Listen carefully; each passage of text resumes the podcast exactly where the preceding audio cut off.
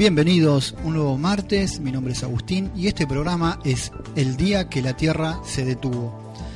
Eh, el programa de hoy va a ser bastante interesante, vamos a hablar de un tema que nos apasiona, vamos a hablar del contacto extraterrestre y vamos a intentar transmitir algunos testimonios en audio, algunas lecturas que tenemos preparadas, pero sobre todo tratar de verlos desde un punto de vista nuevo un punto de vista en el cual tenemos que empezar a, entender que está ocurriendo algo entre nosotros, en el medio de nosotros, es algo muy lindo, que los medios de comunicación callan mucho, que hay mucha ignorancia al respeto y tenemos que empezar a naturalizarlo de a poco en el buen sentido, no banalizarlo, sino que empezar a incorporarlo como algo que nos puede pasar, porque lo que está ocurriendo es que aparecen estas manifestaciones de objetos, de luces, en muchísimas circunstancias, en algunas en donde las personas se preparan con alguna técnica de relajación, de meditación, pero también muchas otras que tienen que ver con aparentes casualidades, con situaciones de las más inesperadas, y esto significa que esa dinámica de avistamientos, de hacerse ver, no depende exclusivamente de nosotros, sino que depende un poco más de eh, lo que ellos quieran hacer. Y lo importante en este programa es vamos a tratar de explicar para qué están o por qué pensamos que están, qué es lo que intenta transmitir y obviamente eh, indagar en algunas cuestiones que son bastante fundamentales de por qué nuestra forma de ver cotidiana no incluye estas cosas que son tan fundamentales. El programa se llama El Día que la Tierra se detuvo, pertenece a la Asociación del Cielo a la Tierra y tenemos nuestras vías de contacto que eh, se pueden poner, nos, pueden llamar, nos pueden mandar audio o pueden indagar, hacer lo que quieran. Sí, nuestras vías de contacto son por WhatsApp 011 15 62 587 625. También nos pueden contactar por Facebook, por la página La Voz del Águila y la página de internet un punto en el infinito.com. Muy bien, así que arrancamos con un temita y ya nos vamos poniendo en calor para empezar a charlar con todo sobre estos temas.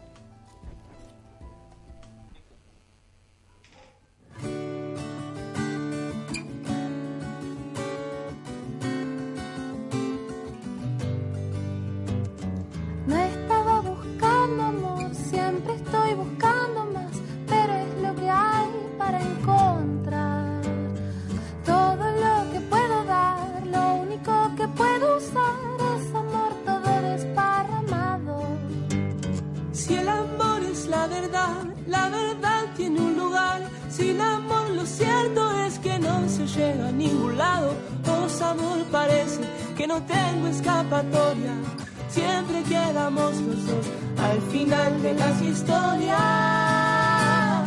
Bombeará mi sangre la canción más adecuada y el perdón recorrerá todas mis vidas pasadas, sanándome. Sanándome porque es amor, la única verdad de los que aman.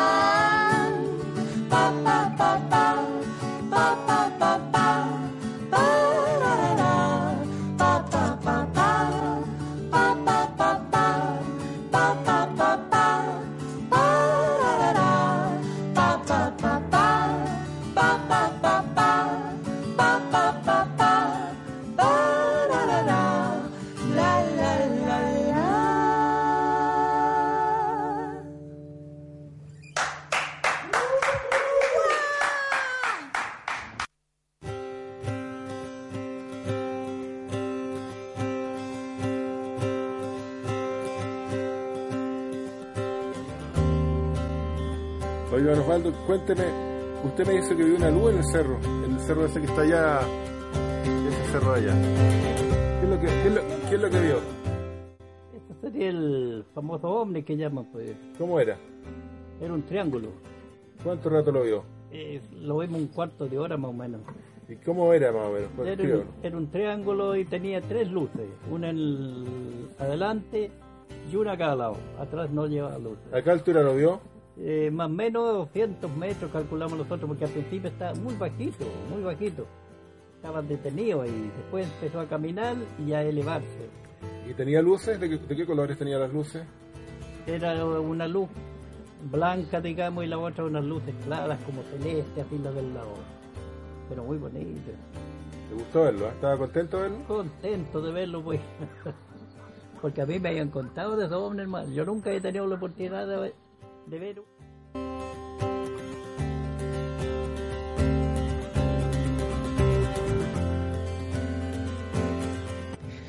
como a las dos y pico de la mañana por ahí. No, yo justo sentí que el perro, los perros de acá estaban malazo ladrando para el fondo acá del piquete y salía de una vuelta para echar una bichada. Y en una de esas levanto la vista así en el campo una luz verde. Y digo, ¿está? Digo, ¿será algún cazador? Digo, que está cazando, que salen con las linternas verdes a poner candila a los bichos. y está, y, la estuve mirando así y de repente veo que por el campo re- empieza a recorrer, viste, por el campo así, bi- bien rápido y queda quietita en un lugar así, después se va para el cielo, levanta así bien alto al cielo allá y desaparece. Pega un- unos giros allá arriba y desaparece y no la vi más. Y está, y digo, será un oni eso de los ovnis famosos eso. Y está, y quedó, y quedé por esa nomás. Y a la media hora viene un camionero a echar gasoil acá y me viene con el cuento y dice, dice, vos sabés que mi compañero hace un rato en la ruta se le presentó una luz verde de frente y, y se le movía para todos lados dice, Digo, ah, la misma que vi yo.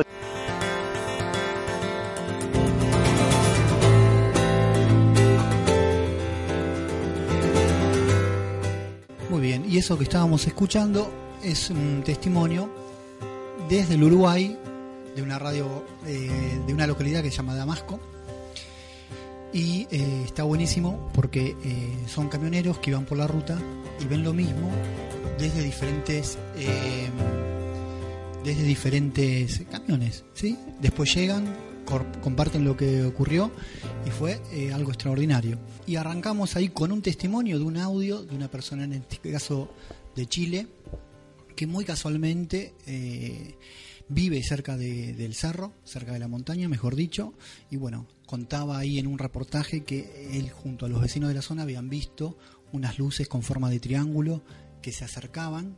Ahora nos tenemos que empezar a preguntar de a poco por qué esa realidad no está en la tapa de los diarios, no la dice la NASA, y eh, para empezar a entender cuáles son los mecanismos que nos conectan con algo que está sucediendo alrededor de todos nosotros.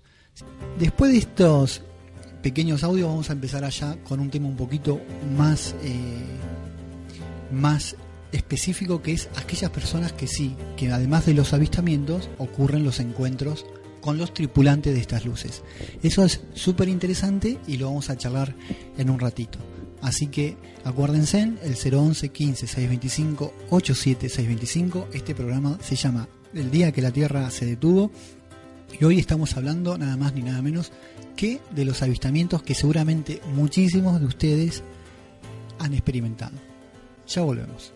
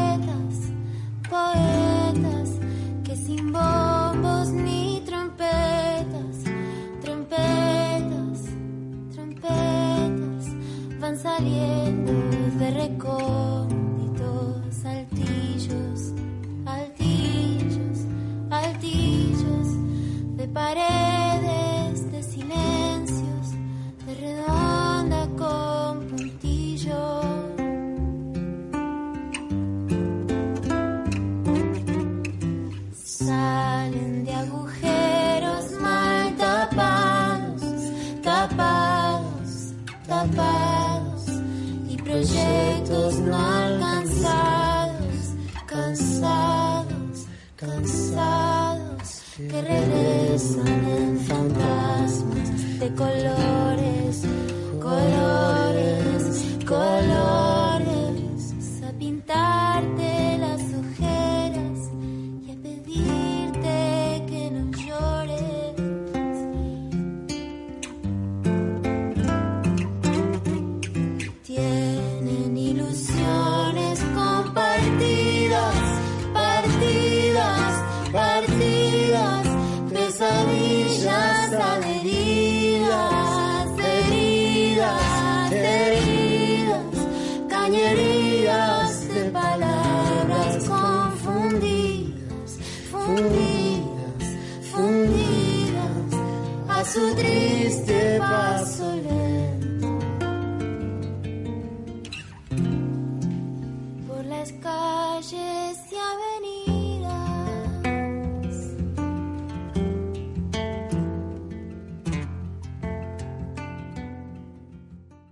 fuimos a la explanada esta que hoy en día le llamamos de los avistamientos, que ya a la que ya le tenía echado el ojo y, y fuimos hacia allá. Y no pudo ser mejor el estreno porque, re- en resumidas cuentas, hice tres peticiones de ejecutoria en el cielo de, sus- de la evolución de los ovnis y las tres las cumplieron al momento. La primera fue salir por favor de sobre nuestras cabezas en dirección a las agullas. La segunda fue hacer por favor un vuelo rasante desde la dirección del monasterio hasta aquí hacia nuestra izquierda y también. Y la tercera pues otra más hacia el noroeste. Entonces había un, señor que era eh, precisamente el director del departamento aéreo de esta agencia de, de transitarios de aduanas que pidió, dice, yo si yo se lo pido también lo pueden cumplir. Y, y entonces digo, pues supongo que sí, pídeselo. Y hizo do- otras peticiones más bien hacia el suroeste y se las hicieron, aunque en sentido inverso las direcciones a como las pidió. Ese es el estreno. ¿eh? Entonces, el- claro, sí. había sucedido esto y no había quedado con nadie más y ya vino lo de eh, lo que he explicado antes en noviembre, lo del caso del acoplamiento múltiple simultáneo del año 80, del 11 del 11 y Sí. bueno, pues ahora ya ya sí está claro. Como este a este asunto no le podemos perder la pista porque esa reunión pre- previa con, el- con los que he mencionado antes, que éramos 18, fue el 13 de agosto del 80. Entonces, a partir ya de... Había sucedido lo del 11 del 11, de ese mismo año, digo, bueno, pues ahora cada mes vamos a ir. El día 11 a las 11 de la noche. Y entonces así es como comenzó. Y realmente, pues claro, en aquella época era muy idílico porque éramos pocos e incluso pues me permitía pues hacer probaturas, de poner música que nos gustaba de aquella época de Evangelis, de por ejemplo de Jean- Jean-Michel Jarre que vino después. Y efectivamente la música, o mejor dicho, la emoción que uno pueda sentir con la música de su predilección, ellos en su comprensión y su conmiseración, porque mm, se puede decir así también, son conscientes de las angustias que pasamos aquí, pues eh, tratan de responder, ¿no? O una cosa tan inocente como es, por ejemplo, con una linterna larga hacerles una señal, con nuestros pobres medios, mm, representar un poco lo que son sus imponentes trazos, ¿verdad? Mm. y ellos también respondían. Ahora, Sí. luego, como esos primeros testimonios de efectividad del contacto de diversas formas, con lo que había hecho en principio y esto último, pues fueron ya los mejores pregoneros de lo que ahí se producía. Y como en aquel anuncio antiguo de, una, de una firma de jabones que decía el mejor la mejor publicidad ve- venía significa la, es la de los propios usuarios, ¿no? Y si no le gusta, pues no compre más.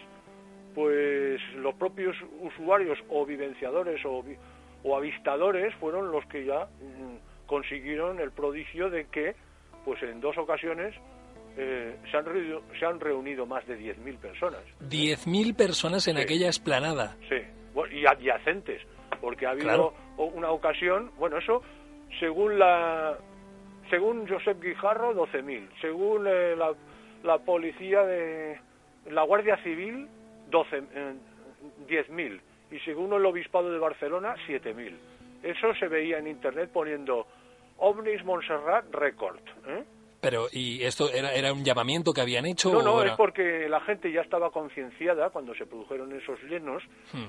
y cuando acontecía algo ovni importante cercano y a pocos días vista del 11, pues la gente ya reaccionaba. Era un poco como aquello de que los que habían percibido algo en relación a una montaña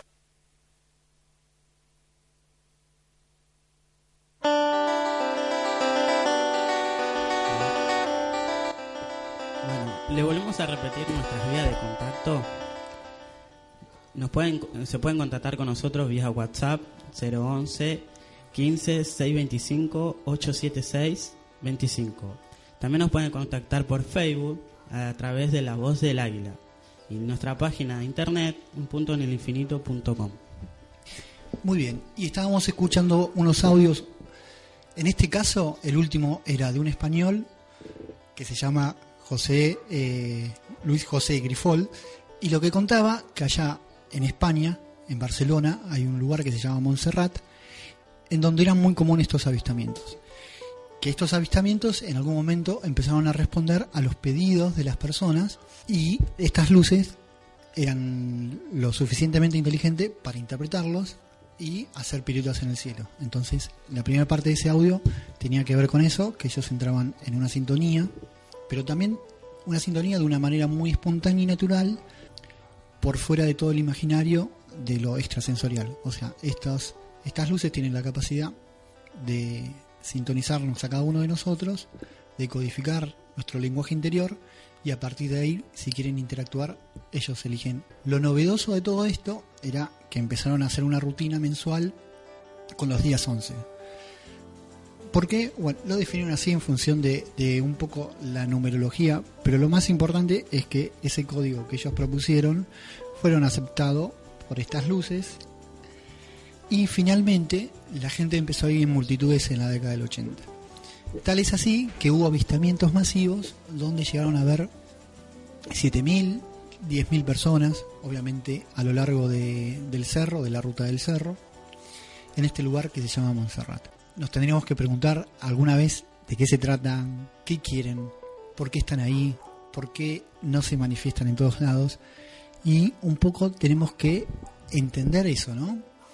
De que usan un lenguaje muy natural y somos un poco nosotros en la superficie de la Tierra quienes no tenemos un lenguaje tan natural como quisiéramos. A veces nuestras formas y nuestros hábitos hacen que aquello que nosotros pensemos que es natural para nosotros no lo sean para estos seres.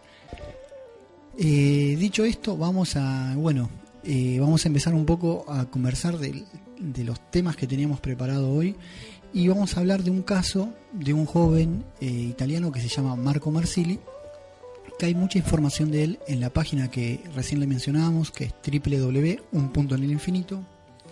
Marco ha tenido experiencias de contacto muy fuerte y las, algunas las comparte con todos nosotros. Esas experiencias tienen un propósito, tienen una información de otros mundos, información respecto a nosotros, pero sobre todo de aquello que puede llegar a pasar con nosotros. Así que vamos a escuchar un tema musical y después sí, vamos a escuchar el testimonio de Marco que nos mandó un audio, un saludo preparado y después vamos a estudiar un poco su experiencia, una de las tantas experiencias que ha tenido.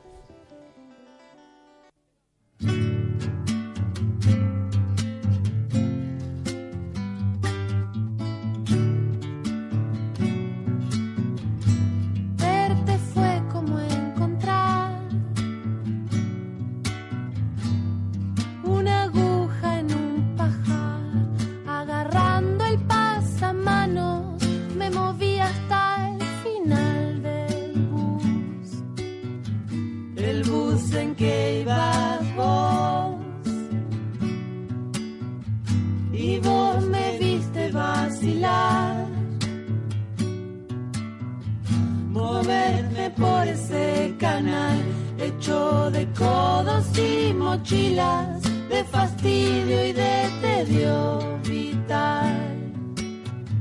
Y me hiciste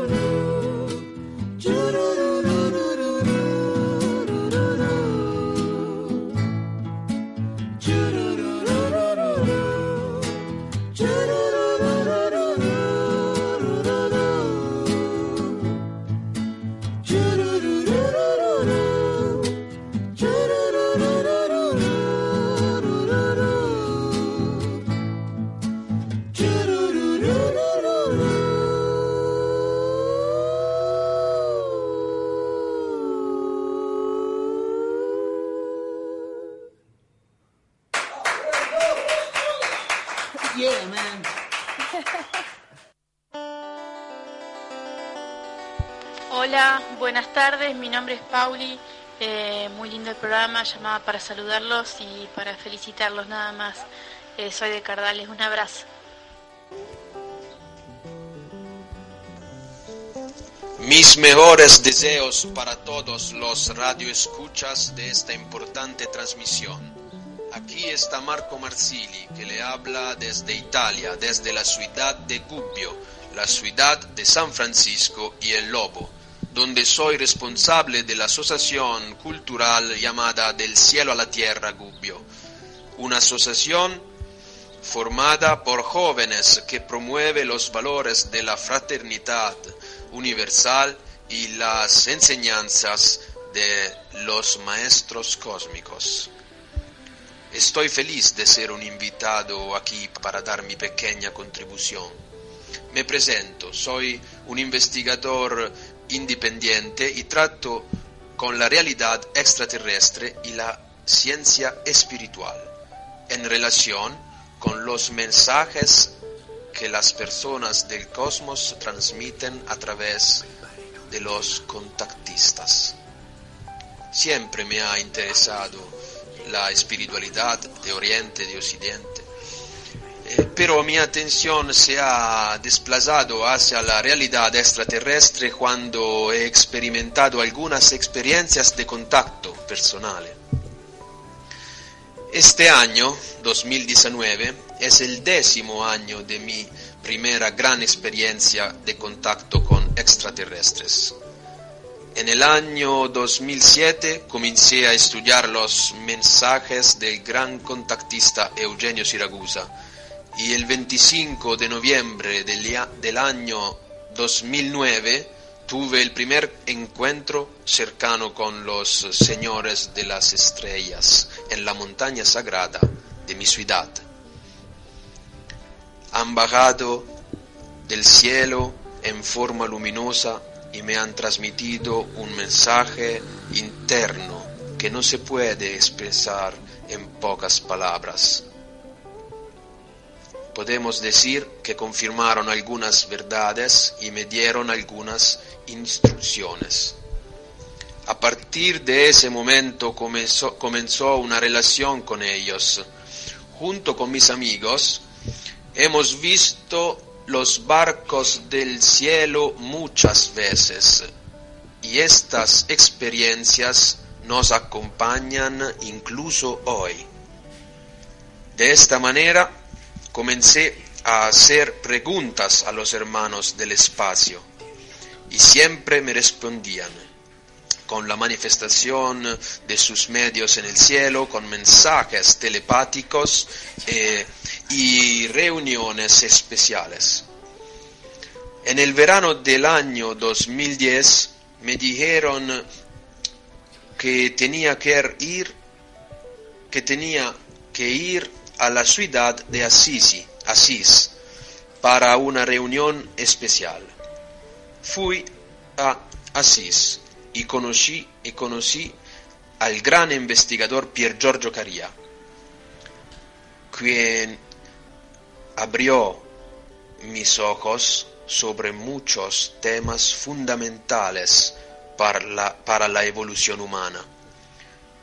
Unas semanas más tarde conocí al estigmatizado Giorgio Bongiovanni y mi vida cambió.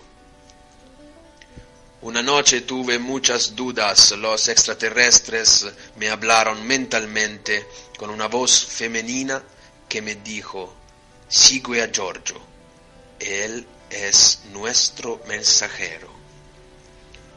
Hoy me siento muy honrado de colaborar con Giorgio, con Pier Giorgio y con todos mis amigos que están comprometidos a llevar a cabo la misión de los poderes celestiales en el planeta Tierra. Me gustaría dar un mensaje a todos los oyentes, a todos los que la radio escuchas. Vivimos en un tiempo especial, un tiempo extraordinario. Y como me dijo Pier Giorgio Caria hace 10 años, se necesitan decisiones extraordinarias en un tiempo extraordinario.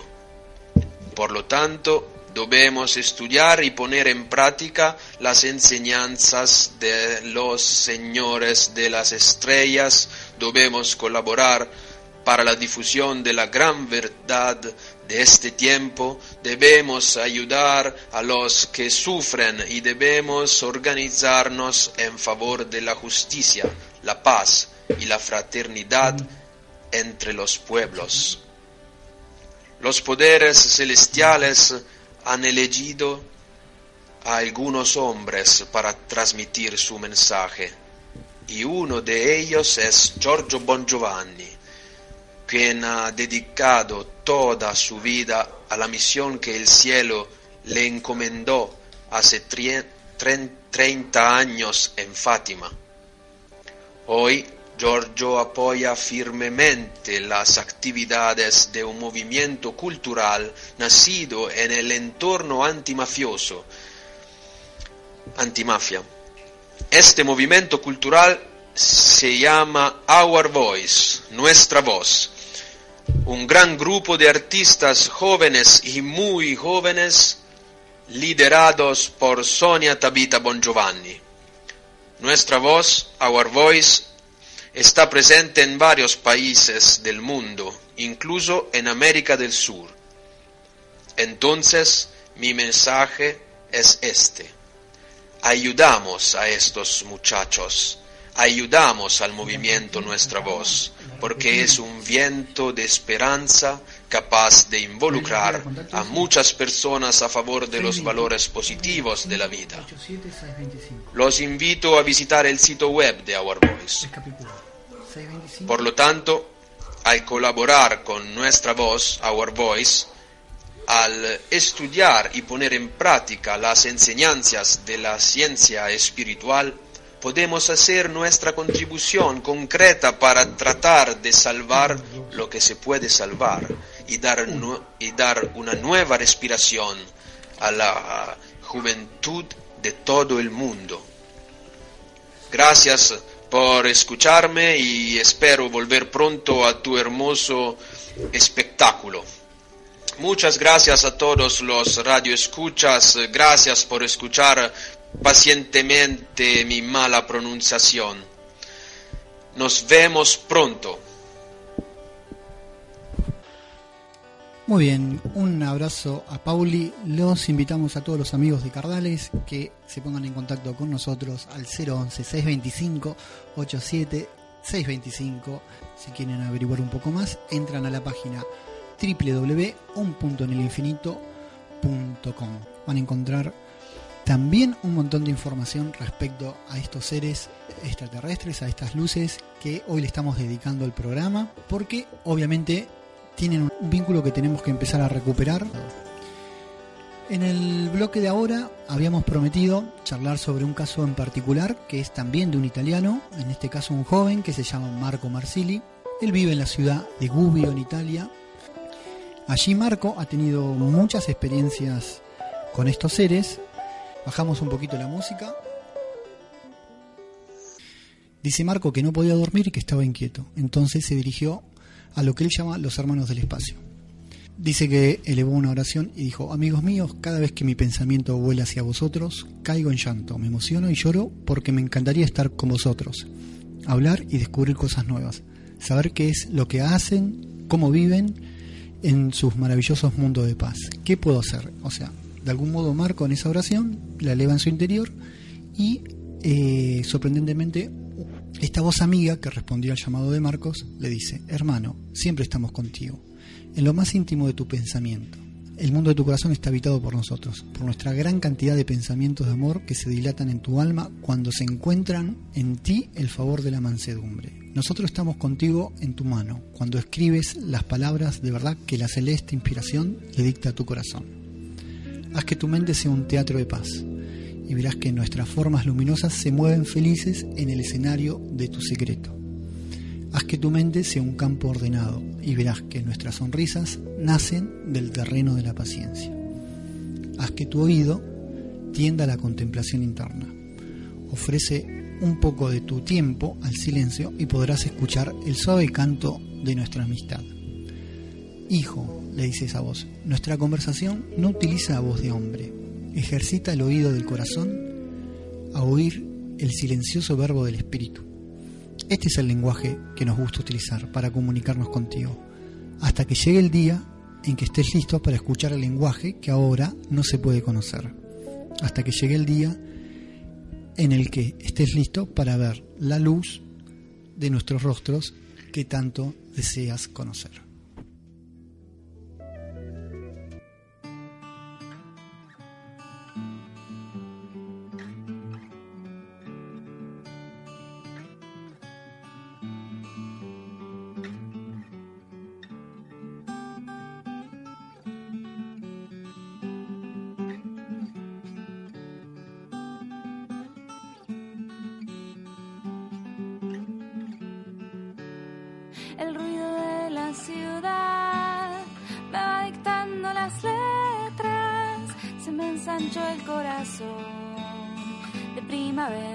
No te vayas a asustar de esta sonrisa perenne. No es solamente por vos, es este sol de septiembre. En el altillo hay un niño que mezcla sustancias en tubo de ensayo. Él me sopló la respuesta para que yo se las cuente. Me dijo no es una ciencia, la química es cosa de suerte. Me dijo no es una ciencia, la química es cosa de suerte.